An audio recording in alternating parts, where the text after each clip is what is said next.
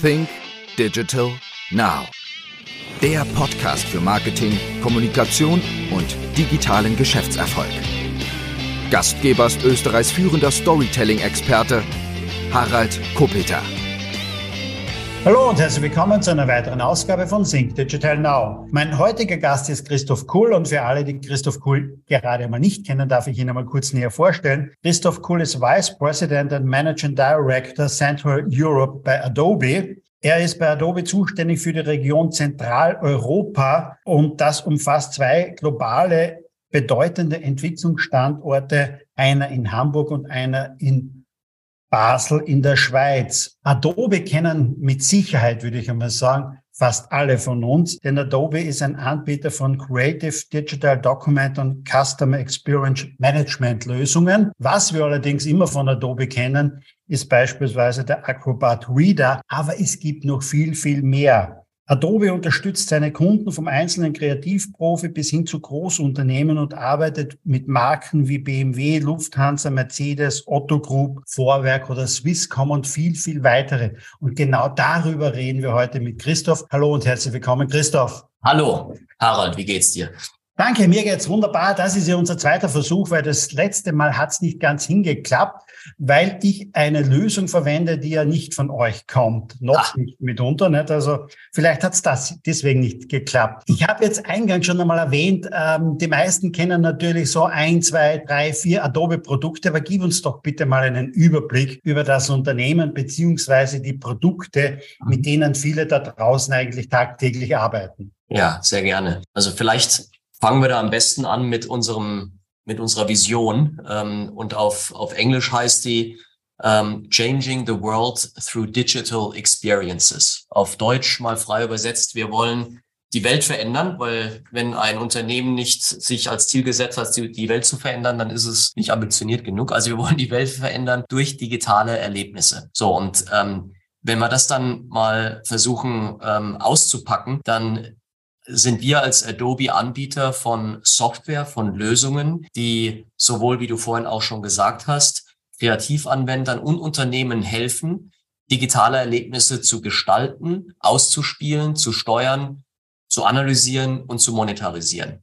Und wenn ich das mal versuche, in unsere Produktstrategie zu packen, dann, dann äh, ist das in drei verschiedenen Clouds ähm, aufgebaut. Zum einen die Creative Cloud, die umfasst eine, ein Portfolio von Kreativwerkzeugen. Photoshop ist sicherlich das bekannteste Produkt, das inzwischen auch oft als Verb genutzt wird. Ist das gefotoshoppt? Ja? Also Photoshop, aber auch andere Produkte wie zum Beispiel Premiere Pro, mit denen ganz viele Hollywood-Produktionen geschnitten werden, After Effects für Spezialeffekte. Ähm, es gibt äh, im, im äh, Illustrationsbereich den Illustrator und so weiter und so fort. Wir haben inzwischen auch eine äh, Software, die sich Substance 3D nennt, die benutzt wird, um High-End 3D äh, ähm, äh, Rendering zu betreiben, beziehungsweise auch 3D-Objekte zu kreieren und zu gestalten. Der zweite Bereich ist Document Cloud. Du hast auch vorhin erwähnt, da ist äh, Acrobat äh, drin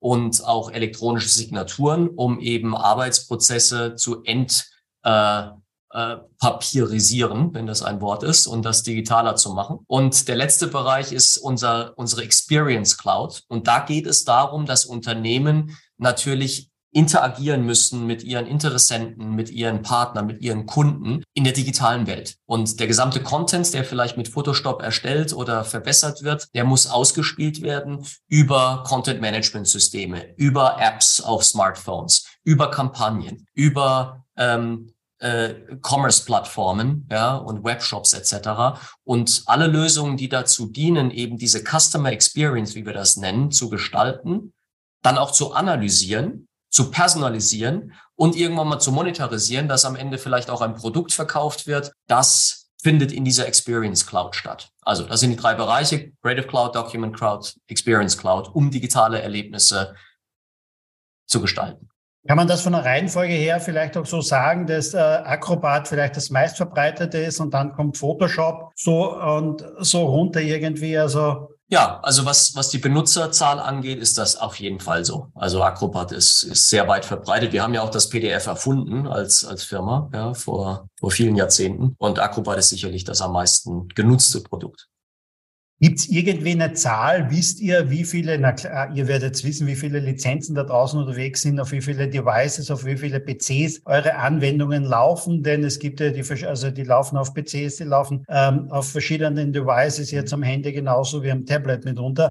Wie viele Anwendungen oder wie viele Lizenzen sind da draußen denn weltweit unterwegs? Das, das kann ich leider nicht beantworten, weil ganz viele sind ja auch kostenfrei. Also wir haben ja auch der Acrobat Reader ist ja kostenfrei. Von daher, ich kann das jetzt ad hoc nicht beantworten. Müssten wir nachreichen, Harald. Ja, ähm, ich habe die Zahl nicht. Aber wer, muss in die Milliarden gehen wahrscheinlich. Es, es, muss in die, es muss wahrscheinlich in die Milliarden gehen, ja. Ähm, was aber ganz interessant ist, vielleicht darf ich da eine Zahl nennen, die mich jetzt äh, total fasziniert. In dieser Experience Cloud, ja, du hast jetzt Acrobat gesagt, in der Experience Cloud ähm, haben wir eine Customer Data Platform. Ähm, die Adobe Experience Plattform. Und darauf helfen wir unseren Kunden, Profile über ihre Interessenten und Kunden zu erstellen, um damit personalisierter eine Ansprache in der digitalen Welt gestalten zu können. So, und wir prozessieren auf dieser Plattform täglich 4,9 Milliarden Profile. Wow. Für unsere Kunden. Und jetzt kannst du dir überlegen, na gut, wie, wie viele Menschen gibt es denn? Das ist ja die Hälfte der Weltbevölkerung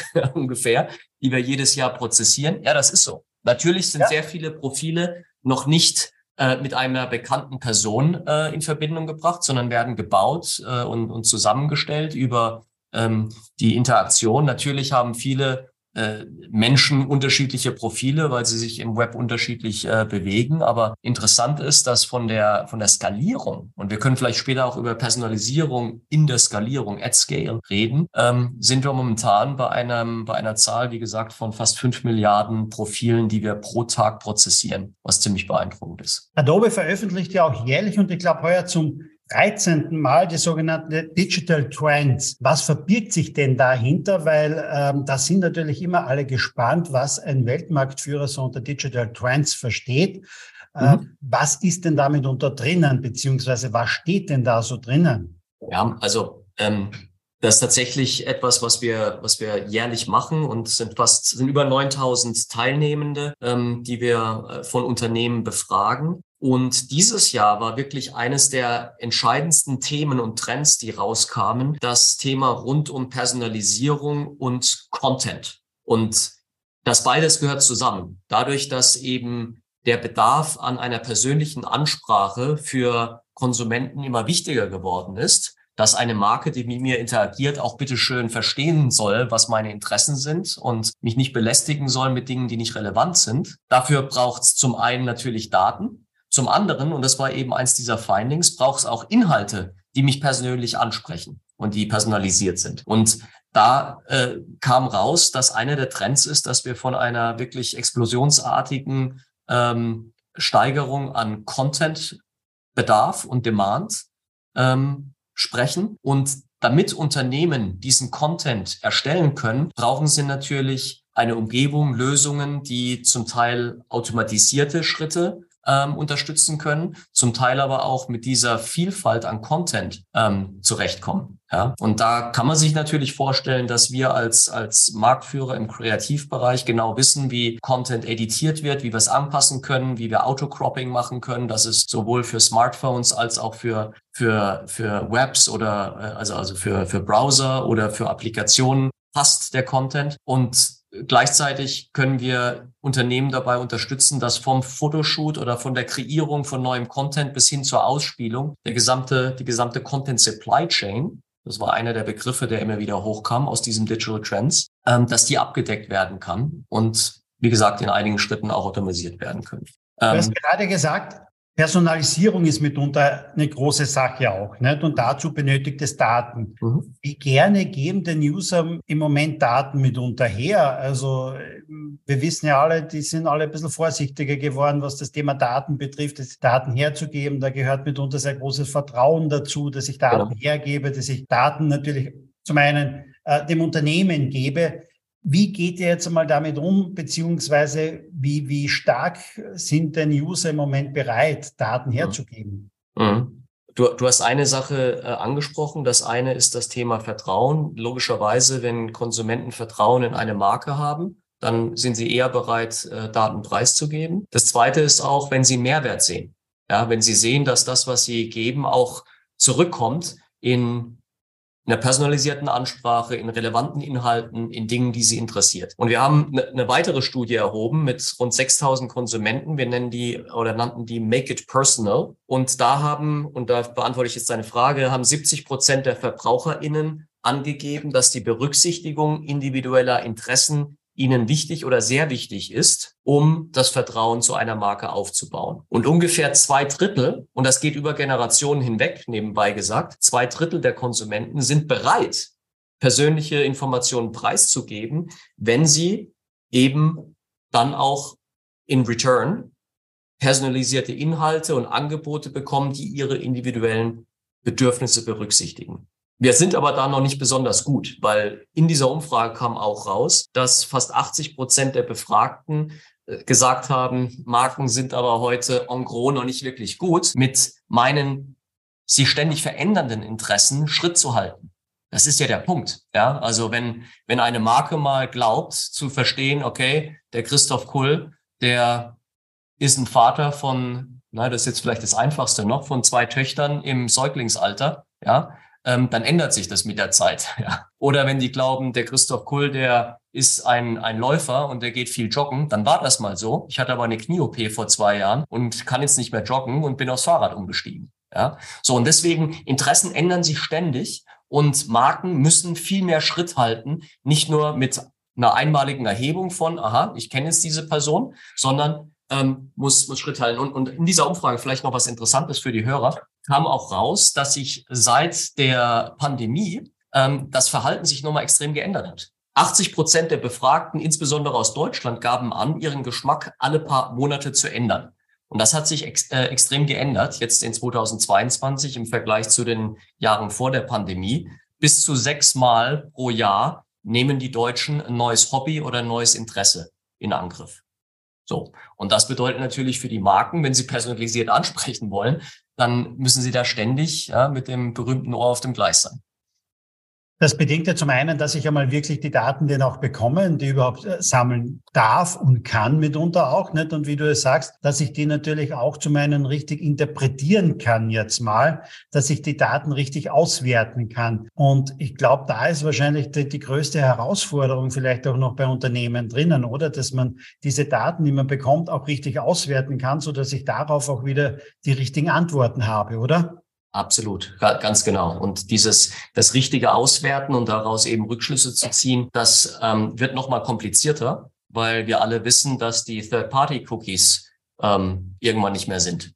Das heißt, Unternehmen können sich nicht mehr darauf verlassen, dass sie sich aus dem großen Pool von Third-Party-Cookies bedienen können und daraus eben hoffentlich noch bessere Attribute für ein Profil äh, zusammenbauen können, sondern jedes Unternehmen ist ähm, jetzt äh, quasi unter dem ähm, äh, steht unter dem Einfluss, ähm, dass sie eine eigene Datenstrategie aufbauen müssen. Ja, welche Daten, welche Informationen brauche ich denn? Wie kann ich die denn sammeln? Wie bekomme ich denn die Informationen? Wie kann ich denn Vertrauen aufbauen, dass Konsumenten mir diese geben, damit ich dann, und das ist der nächste Schritt, den du gerade gesagt hast, denn anfangen, aus diesen Daten äh, überhaupt dann Interpretationen abzuleiten, dass die Sinn ergeben, dass ich dann auch wieder Kampagnen fahren kann. Und das Ganze funktioniert nicht, wenn ich das manuell mache. Das Ganze muss natürlich, wenn es, wenn wir über Millionen, und vorhin hast du gefragt, wie viele Acrobat-User gibt es, ja, also ein, ein, ein Markenunternehmen wie zum Beispiel Nike, eines unserer größten äh, Unternehmen als Kunden, äh, die haben Millionen und Abermillionen von KundInnen und die wollen alle persönlich angesprochen werden. Das heißt, die Maschine, die Technologie, die darunter liegt, muss natürlich voll automatisiert in der Skalierung in der Lage sein,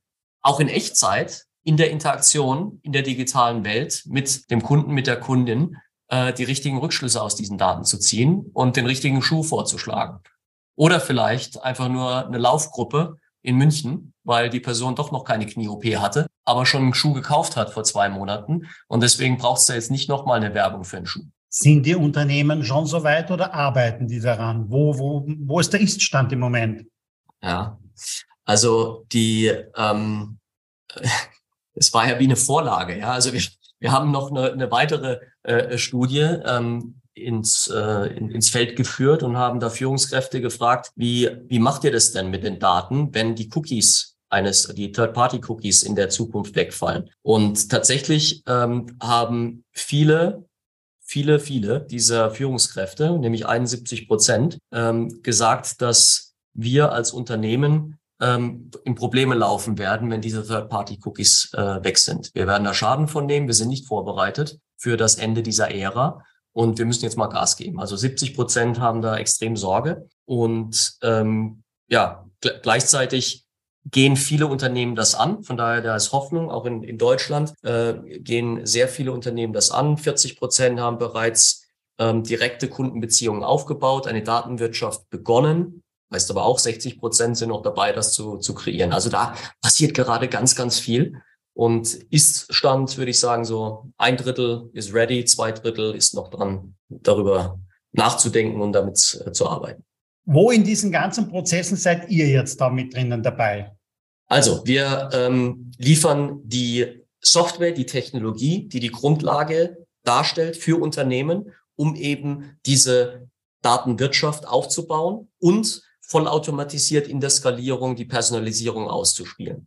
Wir nennen das Adobe Experience Plattform. Und was wir in unseren 40 Jahren, die wir existieren, immer wieder uns auf die Fahnen geschrieben haben, ist, wir sind eine pure Software Company, die die Software zur Verfügung stellt, die aus unserer Sicht eben die beste im Markt darstellt, aber gleichzeitig sind wir keine Datenhändler. Also die Daten gehören den Kunden. Wir wollen, dass die möglichst die beste Technologie haben, um diese Zukunft zu gestalten, aber wir werden nie mit Daten handeln, tun es nicht und werden es auch in Zukunft nicht machen, weil die Daten gehören, wie gesagt, unseren Kundinnen. Aber ihr helft den Kunden schon, die Daten auch zu interpretieren mitunter. Also Abs die absolut. natürlich da sind. Nicht? Das, ja, das, das, das, muss nicht das Team des Kunden machen, natürlich auch nicht, aber ihr unterstützt die Kunden dabei, diese Daten auch richtig zu interpretieren, so dass ich auf dieser Customer Experience, auf, wenn der Kunde auf dieser Reise ist jetzt einmal, nicht, also genau natürlich auch das Richtige mitunter erhält, oder? Richtig. Also wir haben vorgefertigte Datenmodelle, die die Daten in die richtige Beziehung bringen. Die können natürlich angepasst werden, beliebig, wenn der Kunde das will. Wir beraten die Kunden auch dahingehend. Viele unserer Partnerunternehmen tun das dasselbe in dem Projekt. Aber ja, es kommt erstmal als technologische Plattform mit einem Datenmodell, mit einer künstlichen Intelligenz, die natürlich Ableitungen treffen kann, die automatisch äh, Zielgruppen definieren kann und dann auch die Aktivierung ja, oder das Targeting oder oder oder, da gibt es ja verschiedene Marketingbegriffe, übernehmen kann um natürlich mit den Daten dann auch Aktionen loszusteuern. Und all das alles, da kommt unsere Software ins Spiel und das, ähm, das kommt erstmal vorgefertigt, aber dann natürlich wird es in den Projekten dann verfeinert und veredelt, je nach Kundenfall und Branche. Jetzt wissen wir natürlich, dass in den letzten Jahr, zwei, drei Jahren ist sehr, sehr vieles anders geworden. Ähm, wie irgendwann einmal 2020 denn auch die Pandemie denn war auch. Mhm. Wie hat sich denn das, diese Customer Experience, diese, diese Begleitung bei den Kunden. Wie hat sich denn das bei euch verändert, beziehungsweise draußen bei euren Kunden, für deren Kunden verändert jetzt einmal so in dieser kurzen Zeit eigentlich, ja. so die letzten zwei, drei Jahre? Was sind dir da die wesentlichsten Sachen, die dir in Erinnerung sind? Also es ist ganz, ganz spannend. Die, die Pandemie war schon ein Katalysator für die Entwicklung der digitalen Kundeninteraktion. Klingt jetzt hochtrabend, aber ist ja ganz logisch. In der Pandemie, als dann Unternehmen nicht mehr direkt mit Kunden in Kontakt treten konnten, physisch in Geschäften oder der Vertriebsmitarbeiter, der im B2B-Unternehmen dann seinen Kunden getroffen hat, ja, das fiel alles weg. Somit musste die digitale Kundeninteraktion aufgebaut werden. Ähm, und da wurde sehr viel investiert und sehr viel aufgeholt, ähm, auch gerade von mittelständischen Unternehmen, die wir hier in Deutschland und auch in Österreich sehr gerne unterstützen. Und jetzt sehen wir gerade, dass die Unternehmen, die mutig waren und ja investiert haben, jetzt diese, diese Balance, dieses Omni-Channel hinbekommen, weil jetzt gibt es natürlich wieder die Möglichkeiten, auch in der realen Welt mit den Kunden zu interagieren. Und die, die die Grundlagen geschafft haben, dass das jetzt ineinander fließt, ja, dass äh, wenn du oder ich ja im, im, im Store ankommen und vielleicht online was geshoppt haben und das da zurückgeben wollen, ein banaler Case. Oder Unternehmen von uns, Douglas, die haben eine Loyalty Card. Und diese Loyalty Card, die kannst du nutzen sowohl für online äh, Einkäufe oder wenn du am Point of Sales bist, kann die äh, Mitarbeiterin, der Mitarbeiter dir sofort sagen, ah, wir wissen, ihr, ihr habt jetzt die letzten zwei Jahre online äh, diese Handcreme geshoppt, die gibt's jetzt 20 Prozent günstiger, weil du so ein treuer Kunde warst. Ja? Und so kommen eben die reale Welt und die digitale Welt zusammen bei den Unternehmen, die eben investiert haben in diese digitale Kundeninteraktion. Aber, das ist auch wichtig, es ist nicht alles digital. Es hat einen hohen Stellenwert äh, bekommen, aber die Sachen kommen wieder zusammen. Das andere, was interessant ist, ist, dass die, äh, die Erwartungshaltung von Konsumenten, wie denn digital die Erlebnisse gestaltet werden, unheimlich gestiegen ist.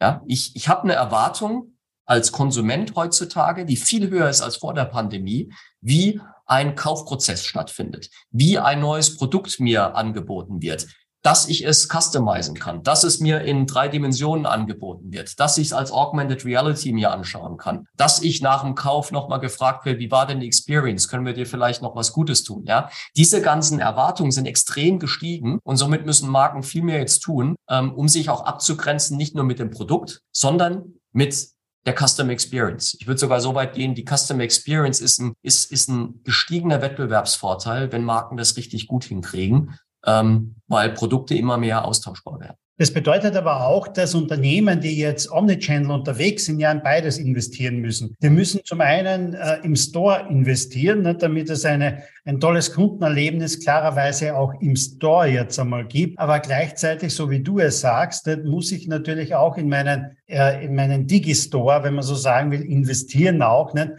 um dort entsprechend 3D-Animationen zu haben und, und, und, und das alles, oder? Also das heißt, die Unternehmen müssen ja eine Menge investieren, oder? Richtig. Und das sind die gestiegenen Erwartungen, von denen ich gesprochen habe. Und wenn man im Wettbewerb bestehen will, dann sollte man die Erwartungen der, der Kunden treffen oder übertreffen können. Das sind aber, glaube ich, auch viele Unternehmen während der Pandemie ähm, durch eine gute äh, Transformation ähm, gegangen und, und wir sehen da jetzt hinten raus, wo wir rauskommen, wer, wer da investiert hat und wer da, wie du richtig sagst, auch mal Geld in die Hand genommen hat. Äh, Gibt es zig Beispiele bei uns. Ähm, also vielleicht darf ich da ein Beispiel, weil wir reden jetzt immer so von, von Retail. Ja, Beispiel, gerne. Was für gerne, mich total richtig, interessant ja. ist, ist äh, AIDA. Ja, man kennt ja die, die ja. Cruise Company.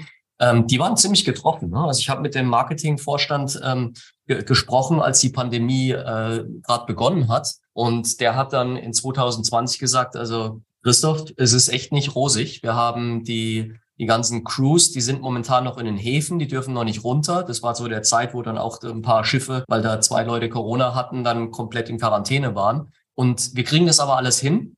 Und was die Digitalisierung angeht, kann ich dir nur eins sagen, jetzt erst recht. Ja, weil wir haben verstanden, dass jetzt gerade in der Pandemie, wo wir eigentlich digital interagieren wollten, Updates geben wollten, den Kunden einen Voucher geben äh, wollten, sowas, wir konnten die nicht erreichen, obwohl die bei uns auf dem Schiff waren. Ja, und auch hinterher, ja, nach der Reise. Und deswegen investieren wir jetzt erst recht. Und wir wollen sowohl on the ship and off the ship eine durchgehende Customer Journey, eine Customer Experience gestalten, damit wir ständig in Kontakt treten können. Die haben investiert, wir haben während der Pandemie das Projekt gemacht und äh, jetzt kommen sie da hinten raus und, und haben eben sowohl auf ihren Schiffen, wenn sie auf hoher See sind und kein Internet haben, die Möglichkeit zu interagieren, als auch wenn dann hinterher die Reise rum ist, äh, den, den Kundinnen und Kunden natürlich dann äh, Nachrichten zukommen zu lassen, Angebote zukommen äh, zu lassen, etc., was sie vorher nicht konnten. Also sehr beeindruckend, wie die Pandemie auch als Katalysator dienen kann. Jetzt ist es doch so, dass ähm, gerade jetzt vielleicht auch so die letzten Wochen und Monaten wird ja fast nur mehr über künstliche Intelligenz auch gesprochen, ne? also auch im Bereich von Customer Experience und das alles von Automation, aber auch von künstlicher Intelligenz ist mir jetzt gerade wieder eingefallen, wie du AIDA gesagt hast, dass ja manche schon wieder sagen und schreiben mitunter, okay, wir werden ja ohnehin nicht mehr auf Reisen gehen, nicht, sondern wir werden uns vielleicht eine Brille aufsetzen nicht, und äh, mit dieser VR-Brille irgendwo hinreisen und das alles. Ähm, wie siehst du diesen Einsatz jetzt einmal speziell im Bereich von Marketing, von Customer Experience, jetzt was den Bereich künstliche Intelligenz auch betrifft? Wie weit ist denn das aus deiner Sicht jetzt einmal denn überhaupt dieses Thema? Weil ich finde es im Moment doch sehr, sehr viel auch übertrieben, was denn da geschrieben wird.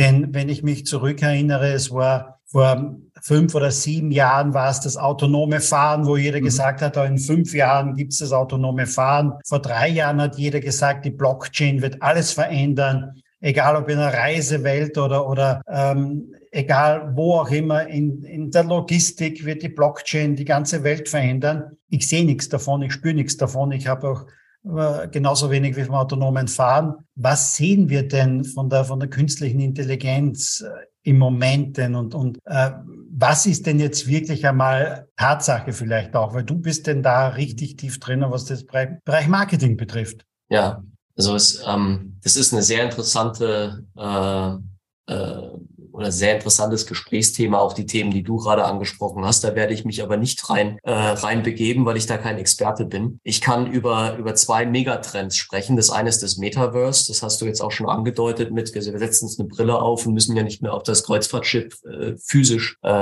aufsteigen. Und das andere ist künstliche Intelligenz. Ähm, tatsächlich ist es so, dass das Thema generative künstliche Intelligenz oder generierende künstliche Intelligenz, Generative AI, momentan unheimlich an Aufsehen äh, bekommen hat. Ähm, äh, sowohl Text-to-Text äh, Generative AI, was durch ChatGPT natürlich in aller Munde ist, aber auch andere Generative AI-Technologien haben momentan eine unheimliche äh, Präsenz und das auch zu Recht, weil sie eine kommerzielle Reife erreicht haben. Und das ist in, gegen den anderen Beispielen, die du genannt hast, besonders bei dieser Generative AI.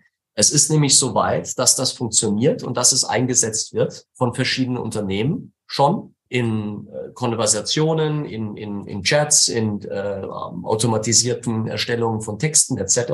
Und wir im Marketingbereich oder wir in, bei Adobe haben insbesondere jetzt auch vor ein paar Monaten unsere Generative AI, war letzten Monat, Entschuldigung, Generative AI für Text-to-Image vorgestellt, nennt sich Firefly. Und damit gibst du ein Prompt ein, dass du ein gewisses Foto, ein gewisses Kunstwerk erzeugt haben willst du kannst dir da gerne, ich habe heute mit einem Kunden gesprochen, der sagt, ich habe morgen eine neue Vorstellung in, in Windsor, äh, Windsor, Port Windsor Castle, da laden wir unsere Kunden ein, kannst du da mal was generieren? Dann haben wir das eingegeben, ja, neue Produktvorstellung vor Windsor Castle und dann generiert aus Millionen und Abermillionen von Fotos und von Kunstwerken die Maschine in wenigen Sekunden ein, mehrere Vorschläge, wie denn so ein, ein Foto oder ein, ein Bild aussehen kann. So. Und das klingt jetzt erstmal putzig, ja, und lustig, ist aber ein, ein wahnsinniger Anwendungscase, wenn du darüber nachdenkst, wie du das Erstellen von Inhalten automatisieren willst von einer künstlichen generierenden äh, Intelligenz. Ähm, wenn du über Kreativprozesse nachdenkst, wo man vielleicht auch als Nicht-Künstler, so wie ich, mal sagen will, ich hätte gern das mal so visualisiert, damit fangen wir mal an in unserem Brainstorming für eine Kampagne oder für eine neue Produktidee. so. Und das hat eine Marktreife, so dass wir es jetzt im Beta vorgestellt haben und eine unheimliche Resonanz bekommen haben. Ähm, andere Dinge, wo künstliche Intelligenz helfen kann, ist, wenn du äh, gewisse Inhalte natürlich anpassen willst. Wir haben vorhin über Personalisierung gesprochen. Du willst vielleicht in einer Journey, weil ich ein Vater von zwei Mädels bin, ja, auch das Auto darstellen in einer Familiensituation und dann gibt es vielleicht jemand anderen, der ein Auto kaufen will und der vielleicht kinderlos ist, da willst du das anders persönlich darstellen. Und es kann die Maschine dann in Echtzeit zusammenstellen, diese Inhalte. So, deswegen glaube ich, da, das hat eine Marktreife. Metaverse ja, das, was du mit, wir setzen uns eine Brille auf und bewegen uns in der digitalen Welt, wird auch kommen. Allerdings braucht es da noch ein paar Jahre. Das ist meine, meine Sicht. Da wird es auch eine Konsolidierung geben wahrscheinlich, weil momentan ganz viele Unternehmen versuchen, ihre eigenen äh, Metaverses aufzubauen. Aber wir werden ganz viele Dinge, die wir heute in der reellen Welt machen, werden wir in absehbarer Zeit auch, und ich hoffe nicht nur, in der virtuellen Welt machen, weil da einfach ähm, die äh, die Entwicklung extrem voranschreitet. Und da wollen wir auch als Adobe quasi der, der Werkzeugkoffer sein für die Unternehmen, die diese digitalen 3D-Inhalte, äh, Welten erstellen wollen. Welche großen Trends oder Themen stehen denn jetzt bei deiner Liste ganz oben, bei Adobe jetzt einmal für dieses Jahr ganz oben? Was sind denn so äh, auf eurer Firmenliste ganz, ganz, ganz oben? Also, äh, wir, wir hatten dieses Generative AI angesprochen. Das ist so als Innovationsthema ganz oben auf der Liste. Aber ich sage sag zwar kommerzielle Reife, das wird aber jetzt nicht jedes Unternehmen, äh, das wir bedienen, direkt einsetzen. Die zwei nächsten Themen, die dann auch in einer gewissen Reife im Markt sind, ist Ad 1, wir nennen es auf Englisch Personalization at Scale. Also Unternehmen helfen, die Personalisierung in einer Skalierung von Millionen, hundert Millionen von äh, Interessenten und Kunden ansprechen zu können. Da hatten wir jetzt auch in unserem Gespräch mehrfach drüber gesprochen. Das ist ein Megatrend, äh, den wir sehen. Und das andere ist Content Supply Chain. Wie schafft es ein Unternehmen, die gesamte Wertschöpfungskette von Inhalten, von, wie gesagt, der Idee und der künstlerischen Erstellung eines Inhalts bis hin zur Ausspielung und auch der Analyse, wie gut funktioniert das denn, Anpassung, Personalisierung, das denn möglichst äh, effektiv und effizient hinzu, hinzubekommen. Also Content Supply Chain, Personalization at Scale sind die zwei großen Trends, die wir als Adobe momentan sehen. Es gibt ja auch immer einmal im Jahr den Adobe Summit auch, nicht? also in mhm. London, glaube ich, nicht? also ja. zumindest in Europa. Ja. Der ist, glaube ich, irgendwann wann im Juni, oder? Ist das? Äh, Juno, 8. und 9. Juni. Genau. Was erwartet, kann man schon einmal sagen, was, was da, was Ihnen da erwartet, beziehungsweise was ist der Adobe Summit eigentlich generell jetzt einmal, weil da kommen doch tausende Leute jetzt einmal hin. Das ist doch für, für, ich sage mal, für Adobe Fans oder, oder Heavy User ja ähm, irgendwie ganz toll, wenn man dort mit dabei ist. Was ist das jetzt eigentlich mal? Ja, also äh, der Summit ist unsere äh, eigene Kundenkonferenz, die einmal im Jahr in Europa stattfindet. Und wie du gesagt hast, wir erwarten da circa 5000 ähm, Kundinnen und Kunden. Wir wollen zum einen natürlich eine Plattform zur Verfügung stellen, wo unsere Kunden selber ihre Use Cases, Projekte und Szenarien vorstellen damit sie voneinander lernen können. Da gibt es ganz tolle Beispiele von unseren Unternehmen äh, und Kunden, wie zum Beispiel Smart Europe, die, die, die Autofirma und, und viele andere, die, die sich da vorstellen werden. Prada ähm, wird auch was vorstellen, die, die Fashion Company. So, zum einen erfährt man dann direkt von den Kunden, wie die denn ihre digitalen Welten neu gedacht haben. Zum anderen, und du hast auch schon angedeutet, werden wir natürlich auch ein paar äh, Produktannouncements haben, woran wir gearbeitet haben, neue Releases, äh, die wir rausbringen. Da darf ich natürlich nichts verraten, sondern das ist dann natürlich der Spannungsbogen bis hin zu diesem Event. Findet über zwei Tage statt und glaube ich, ist schon ein gutes Investment, weil man eben da nicht nur ähm, von uns, von Adobe hört, an welchen Produkten wir gearbeitet haben, welche Lösungen wir anbieten, sondern auch die Market Trends besprechen und eben von Unternehmen echte Anwendungsfälle vorgestellt bekommt. Ja, und das machen wir in, in London, wie du richtig gesagt hast, für zwei Tage am 8. bis 9. Juni. Was macht es für dich persönlich eigentlich so spannend, bei einem Unternehmen wie Adobe zu arbeiten? Denn ähm, man stellt sich immer vor, es ist ein weltumfassendes Unternehmen, es ist Marktführer, wie du sagst.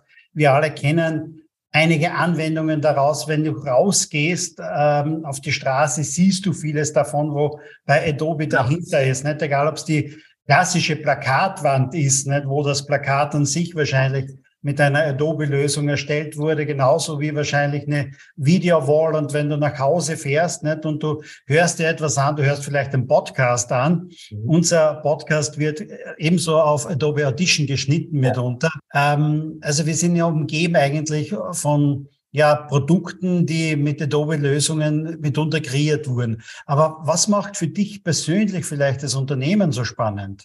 Ja, das, das ist schon so ein, so ein Dreiklang. Ähm von zum einen, dass das Unternehmen selbst, und da, das, das ist jetzt eine persönliche Sicht, ist, ist natürlich ein, ein Ort, wo äh, viele meiner Kernwerte und, und Wertevorstellungen auch gelebt werden.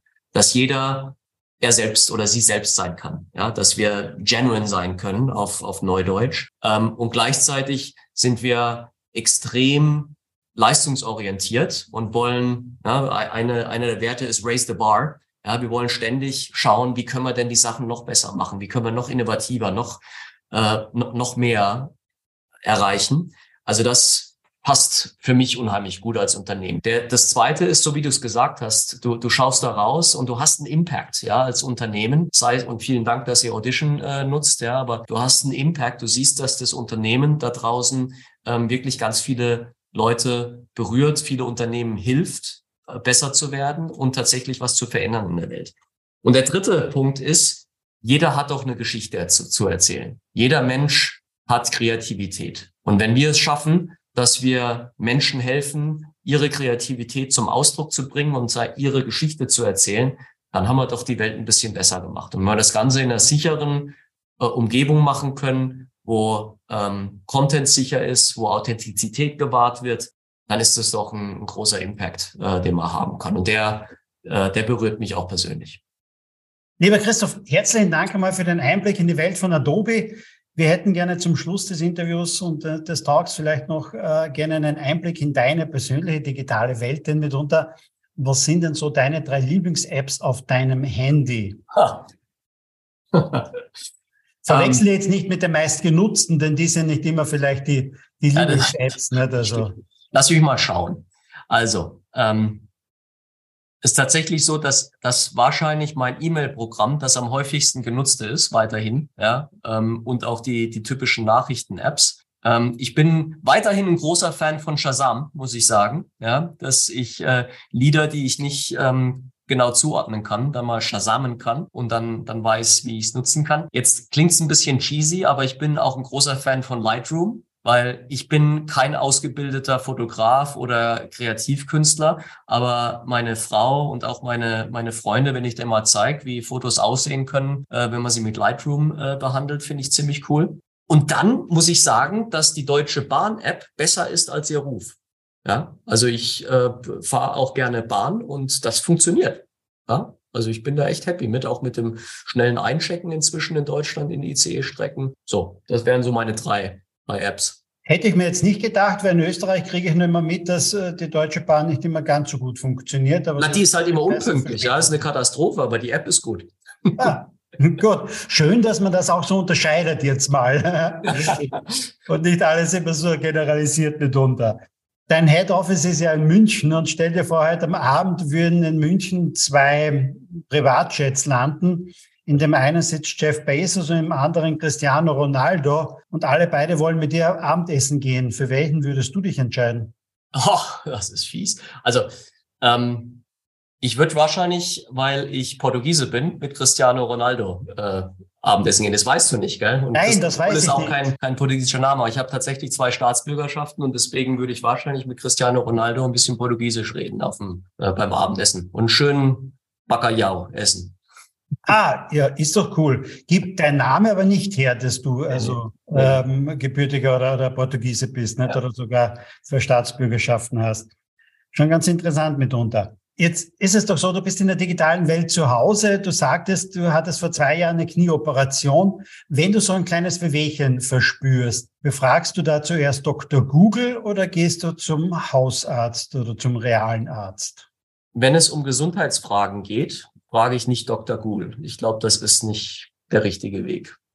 Also vielleicht fragen wir irgendwann mal äh, Chat GPT Doktor. Ja, aber ähm, also ich, ich habe da großes Vertrauen in unsere ja, äh, medizinische Angebote in, in Deutschland und deswegen, nee, da gehe ich zum realen Doktor. Lieber Christoph, herzlichen Dank für den tollen Talk, herzlichen Dank für den Einblick in die Welt von Adobe. Danke dir.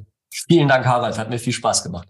Das, liebe Zuhörer, war eine weitere Ausgabe von Sync Digital Now. Wir hören uns demnächst wieder, mit Sicherheit auch wieder mit einem sehr, sehr spannenden Interviewgast. Bis dann. Ciao.